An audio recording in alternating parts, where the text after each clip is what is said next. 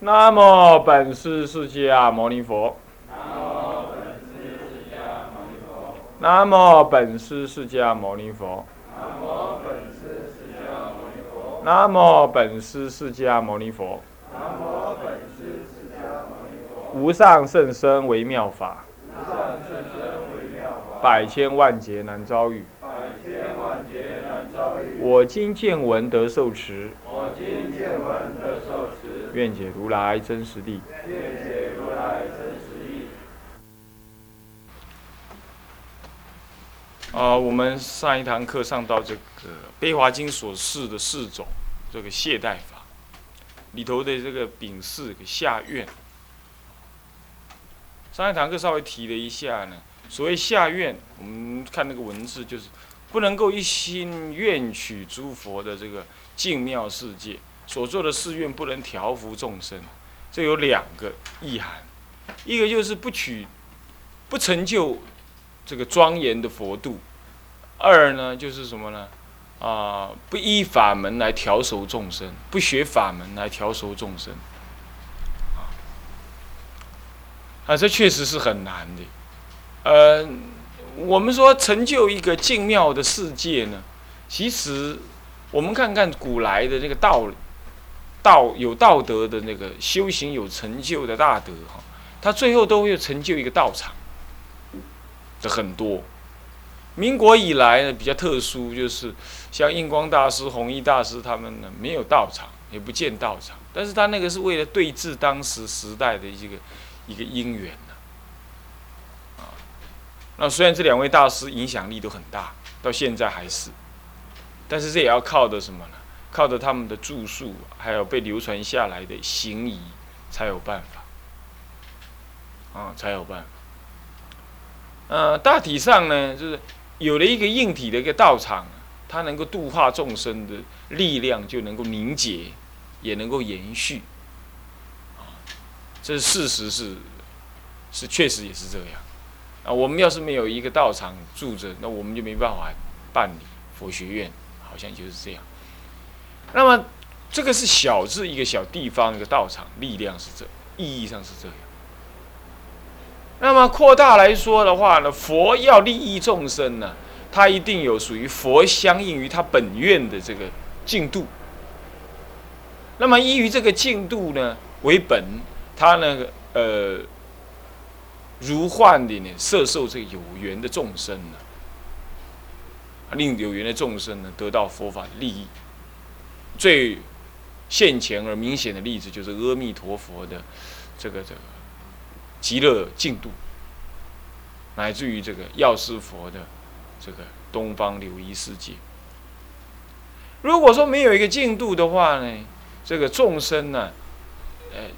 对佛就没有一个依止处啊，佛佛道同啊，到底佛的那个功德怎么样子伟大？佛摄受众生的方便如何施设？那就变成只有佛来找众生了，众生没办法有个方向去找佛了，因为佛在长吉光净度是不可乃是不可得的啊，乃至佛说的于十方世界呃皆是。如来的智，如来的法身，那你怎么去找他呢？就凡夫立场是没有可以依止。所以说，十方的诸佛皆有净度，这是必然的。哦，只是说有一些净度不是不是凡夫的众生能耳闻能理解。嗯，一个明显的一个啊，一个测一个那个，这怎么讲？叫做。叫做旁证呢，就是阿弥陀佛在四自在王如来坐下呢，四自在王如来现了怎么样？现了多少亿啊？啊？两百一十多亿的佛世界还多少？是不是？啊？是不是啊？的佛世界给他看，然后他才怎么样？摄取这些佛世界的功德的价的的形象，然后再做五劫的思维。然后才成就四十八愿所所具体显现的什么弥陀净土，这就是旁证，这就旁证。所以说，诸佛其实无论经上说或不说，但只要有佛名，那它一定有相应的佛度。那这个佛度，各个随佛的本愿不同而不同。那这样讲，你要不要成佛？你当然也要。那你如果要成佛，你必然的而不可躲避的，你会成就你的佛度。这其实从换个角度来说，任何一个人他的正报一定有他的依报所存的地方。那么佛呢？佛不能够说是肉身众生成佛而已呀，啊，你看看释迦佛肉身成佛，在我相对我们来讲叫肉身成佛，是不是啊？就肉身他以肉身修行成道，那我们所看到的娑婆世界，跟他老人家心中所显现的那个那个娑婆世界的进度啊，是截然不同的。所以《法华经》上说，有下方上行等，嗯。等菩萨是无量久住娑婆世界的菩萨，他们呢是久远劫以来已经亲近的释迦佛，他们所看到的世界是怎么样子？肯定不是像我们这样。所以当时法华会上受量品当中，呃，这个弥勒起疑，这这怎么可能呢？佛陀怎么会说这个是他久修久来教化的呢？这些菩萨资格都比我老啊！这个我弥勒菩萨在他面前算小老弟呀，那就是释迦佛成佛以来不过如是，才成佛以来四十多岁，四十多年，那怎么会怎么会教化出这种九修菩萨呢？哦，受量品上面才显露直说，说什么样？说这些呀，其实你不要以为我现在来成佛，我久远劫以来成佛。可是久远劫以来成佛，然而这些下方上行等诸菩萨，却是住在什么地方？住在地娑婆世界的下方。我们简单讲，就地的下方了，可以这么说。那在那，那他们是在怎么样？他们所看到的世界，一定不是我们娑婆世界这样的世界。换句话说，释迦佛相对于那些众生，那些不对不起啊，不能叫众生，那些菩萨来讲啊，那那世界是这么的。庄严奥妙。一个更明显的例子就是，呃，这个舍利佛问佛说：“你的世界怎么这么糟糕？东方琉璃世界、西方琉呃极乐世界都是大地平坦，琉璃为地啊，如是如是。”释迦佛就用大脚拇指点地上，三下之后，整个大地通透平坦，没有高山深浅。说啊，你们看到了，这就是我看到的世界。我现在用神通力让你们看到，在法华会上，灵鹫山已经是平坦的了。它能够移掉所有一切众生到他方世界去，让一切有缘的众生，他方世界有缘众，十方的众生，还有他十方化谎的那个他的分身诸佛，全部汇集到娑婆世界。嗯，话是这么讲了，我们历史上又没记载，没记载一次大地震，或者是突然间大地变样，有没有？没有。没有啊，那你觉得怎么样啊？说得好啊！现在的人家呢，这个考古学啊，人类学，呃，说什么那个那个呃，《法华经》是佛出世之后了两百年才造的。他拿考古学，人类眼睛少分能看的那小部分东西，他说那就是那个东西考验考核出来才真佛法，自作聪明。自作聪明那有的出家人就叫硬凹，你凹诶，你知道不？啊，在啊，那《法华经》上说的那个哈是预言，哈。那纯元独妙的大乘经典，你说他那个讲预言，你看你听下鬼故去，啊，你胡瓜，这样子佛法连《法华经》都在讲预言，预言就是虚无缥缈、骗音呐，好说预言，你知道不？那如果是这样子的话，那《法华经》都是预言，你说你什么佛法可信呢？所以有一些人呢，他就说：“哎呀，有人讲经说法，在谤佛法了，自己都不知道。”是，就是这样子。不会讲到那里去了，我们再拉回来。总而言之，连释迦佛都有他我们凡夫所看不到的极乐世，呃呃的的他所相应的什么正报自受用的什么极呃的的进度。这样了解了吧？这样了解了吧？所以你我都相感于一个净度。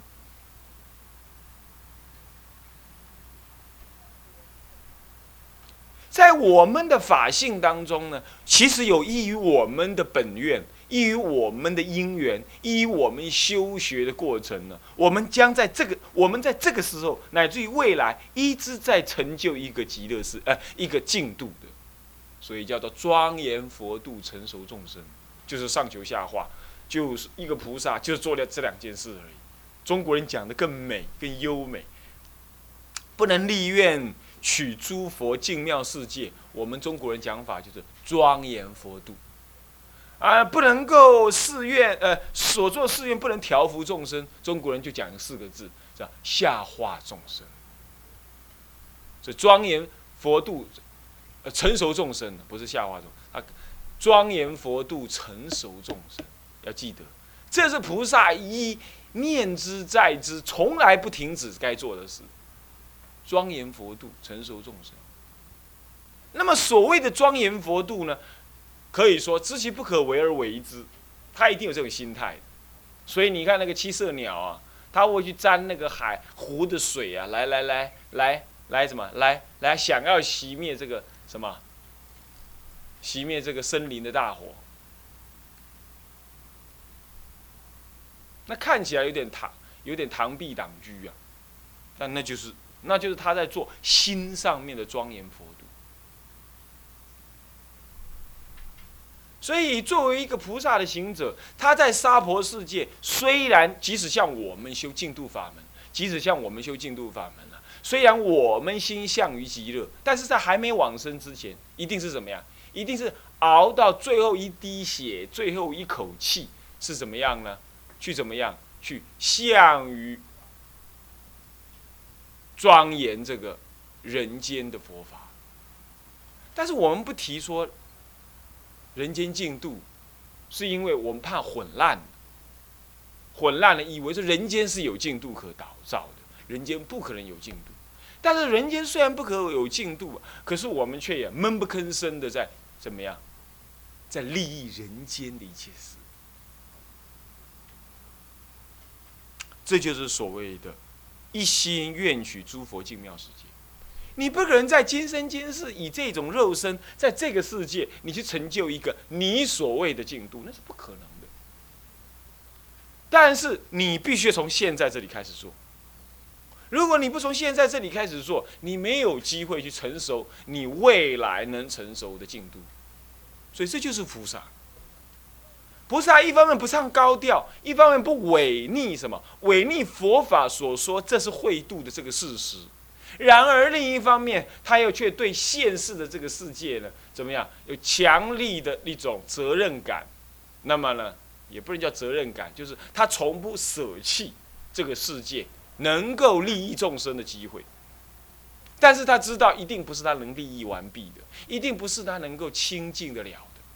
他知道为什么？哎，苹果树你不能让它长凤梨呀，它已经是苹果树了，已经是果了，懂吗？你要让它长凤梨，你必须在苹果树还不是苹果的时候就怎么样，就移植，就改造。也就是说，娑婆世界是众生的恶业无名之果所感的，你不可能去改变这个果的现象。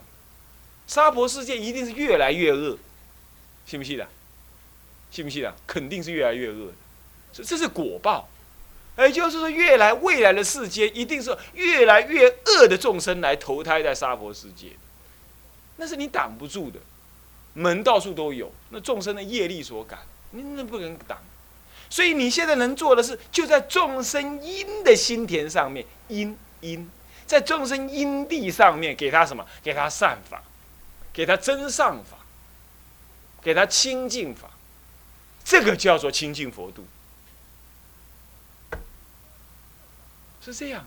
所以说，这样讲下来，你就知道说，是取诸佛的净妙世界，你要成就，你要取佛的净妙世界，让它成就起来，其实也就在众生的心田当中去努力的，不是就众生已经招感了沙婆的这种果上去努力的。你把庙建得多漂亮，你说你的庙就极乐世界。我只能这么说三个字，还是一样三个字，真好笑，不可能，对不对？那怎么可能呢？臭秽难忍。那么你的庙一定还有厕所，你的庙不擦两天不擦不洗的话就脏。极乐世界哪里是这样？为什么会这样脏？是因为你身上什么？人类的那个尘埃百分之九十是从哪里来？身上的脱落的皮屑来，不是地上的灰尘呢？你要搞清楚，是身上脱落的皮屑。百分之七十啊，不是百分之九十，百分之七十是灰尘是这样来的。那请问你为什么会有这些脱落皮屑？因为你是你招感一个什么肉劣男女和合的血肉日臭秽之身，他天天在那里肮脏，全身养的无量无边的什么呢？那个那个，全身布满了无量无边的螨虫子，在啃死你那个角质化了的皮肤。虚空中到处也是。我们说耳鼻子过敏，鼻子过敏就是对那种东西在过敏。哦，这就是娑婆世界的众生恶业所感。那么怎么办呢？他怎么会感这个恶业？是我们的心去感这个恶业。所以所谓的所谓的摄取诸佛净妙世界，不过就是在众生的心田上面去成就他的清净佛度的什么因。这样讲下来，上一句跟下一句是同一件事。庄严佛度跟成熟众生是同一件事，你怎么去庄严佛度啊？你必须要什么？去成熟众生，成熟众生的菩提之粮。换句话说，摄取成就佛的净妙世界，无非也就是去调伏众生。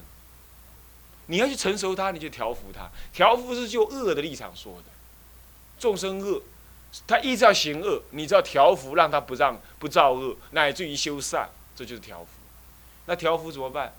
就是你要有道德，你要有德行，你要有神通力，你要有种种的大悲心。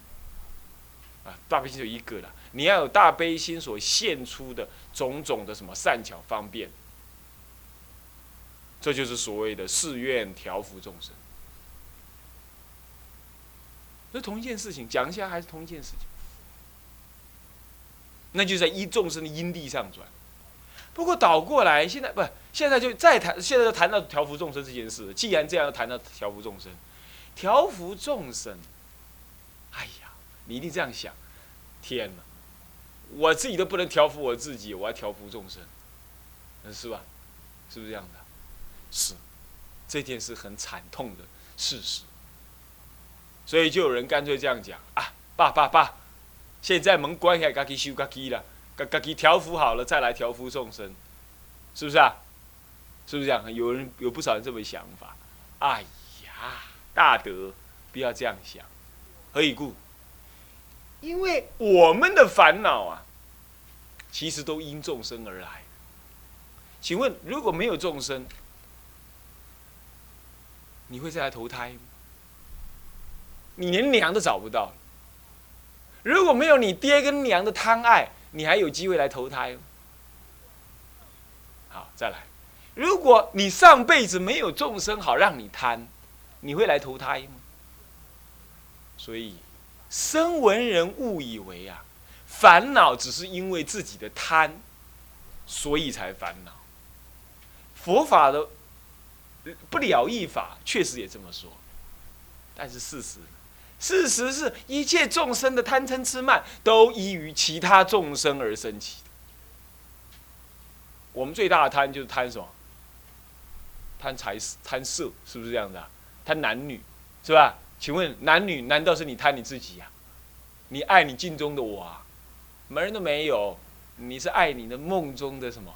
梦中的女郎，哈，是不是这样的？梦中的情郎，糟糕了，这不是众生，不然是什么？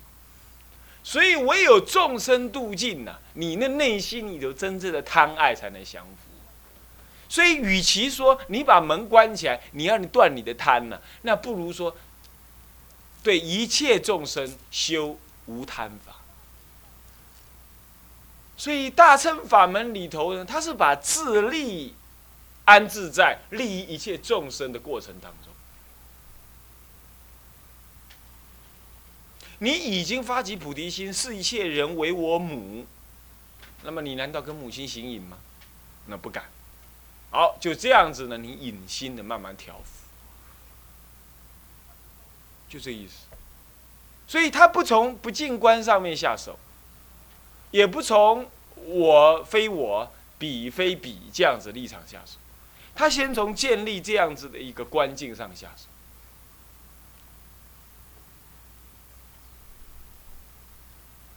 所以誓愿调伏众生啊，其实。我们常常念的“自信众生”怎么样？怎么样？誓愿度，就这个意思。其实所谓的众生，其实我心中所现的众生，一念三千。那么你要誓愿度尽是自信中的众生，那么沙婆中的所有众生，这就是自信中所显。那这就是你所度的对象。所以要调伏自己。自己也是众生之一，调伏自己的过程当中，就学会了调伏众生；调伏众生的过程当中，也就调伏学学会了调伏自己。这就菩萨的行者在这里念念真上转进。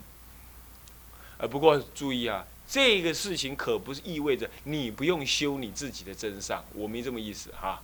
我还是说，你还是有修你自己真上的时候，你也有必要要闭门自修，你也有必要闭关自修，这还是一样都要过程，但是心态上不同。声闻人也闭关，原教人也闭关，两个人不同，一个人是带着地度众生的大悲愿去闭关，他念念怎么样，想要将利益回报于众生，那声闻人完全没这个念头。相貌可能是一样，所以说所做事业不能调伏众生，所以我们应当要发这个愿。众生无边，你看看就誓愿度，这种念头就出现了。烦恼无尽誓愿断，法门无量的誓愿学，誓愿学都是为了调伏众生的。只要调伏完众生之后，才能够让众生同源种智，那个时候才能够佛道无上誓愿成。所以说，不为调伏众生而立誓愿，乃至于成就佛度，这就是下愿。哦，这样了解吗？各位，我们有没有发这种愿？